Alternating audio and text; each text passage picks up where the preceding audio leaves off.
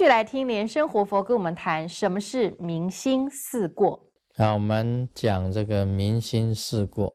我们晓得这个明心四过的第一个过失啊，就是说佛跟我的距离太远，这是第一个错误，不可以有这种想法。要想佛跟我是合一的。那么第二个过失呢，是讲说啊，人性呢跟佛性啊是有差异的啊，不可以有这种想法。要想这个人性啊本身就是佛性。释迦牟尼佛也讲啊，我们每一个人呢，个个都有佛性。这开悟的时候，他就是这样子讲的，众生都有佛性，所以我们。要这样子想，你自己本身的这个个性就是佛性，要这样子想。那么第三点过失啊，就是说你永远不能明心见性，这是因为啊，实在明心见性呢，便真的讲起来并不是很容易。但是不能讲永远不能明心见性，不可以，这个也是过失。明心见性呢，就是讲说你要好好的一步一脚印去走，脚踏实地去实修，总有一天呢，你能够完全啊圆满的这一种开悟，要这样子。所以你修密教啊，一定要有这样子的想法，不能讲说永远不能够开悟，不能够明心见性。像我，我觉得啊，这个是下雨呀，下雨是不是落雨？下雨是下愚直的最下等、最愚直的人。我自己认为我是这样子，并不是很聪明的，I Q zero，I Q。虽然不是 I Q 零蛋的，但是我的 I Q 啊，也不是很高到好像是说现在最高多少 I Q 啊，资历啊，啊，你们都没有 I Q 啊，两百多啊，最高两百多，人家很多资历很高的。老实讲，我的资历啊，我也不知道多少。总之啊，也不是很上上层的啦。但是我是这样子，我是拼死拼活的。我可以讲啊，一辈子的这个所有的生命跟时光啊，完全投入在佛法的研究里面，不在佛法的探讨里面，可以这样子讲。所以我在研究佛典方面呢，假如我讲过了，假如祖师爷啊。知道了，卢胜彦是怎么研究佛法的？他们会从坟墓里面呢站起来给我鼓掌。我讲的是老实话，精神可嘉，资历平凡，我的这个智慧啊平凡，但是我精神可嘉。你看那磨啊磨一辈子。在书桌上磨啊磨一辈子，看书啊磨啊磨一辈子，把生命跟时光潜入全部投入在佛法的这个研习里面，每一样都去实际上去做去实修。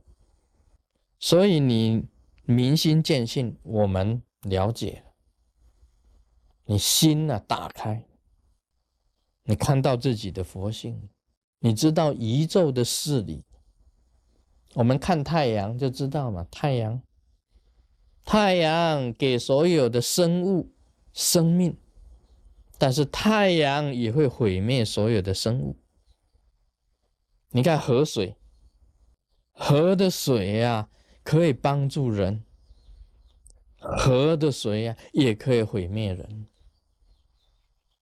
我们懂得这些道理啊，祸跟福啊相依持在一起的。别人看的是福气，我看的是祸。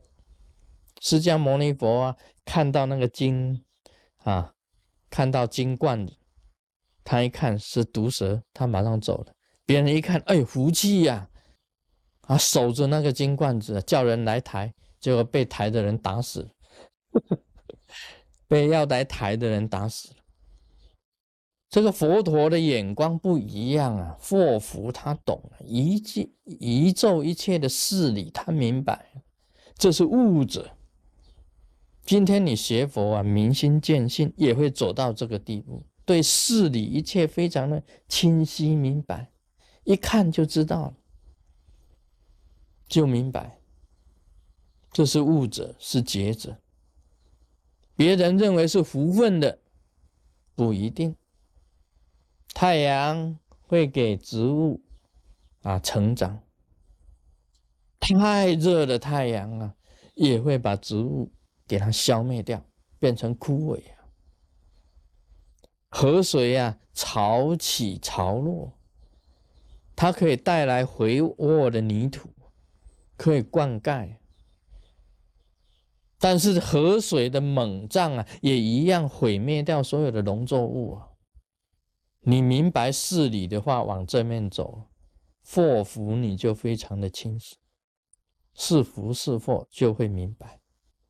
所以有时候有些人得到了祸，我认为是福；有很多人得到了福，卢师尊看的是祸。明心见性的时候，跟一般世俗人眼光就不同了，就不一样。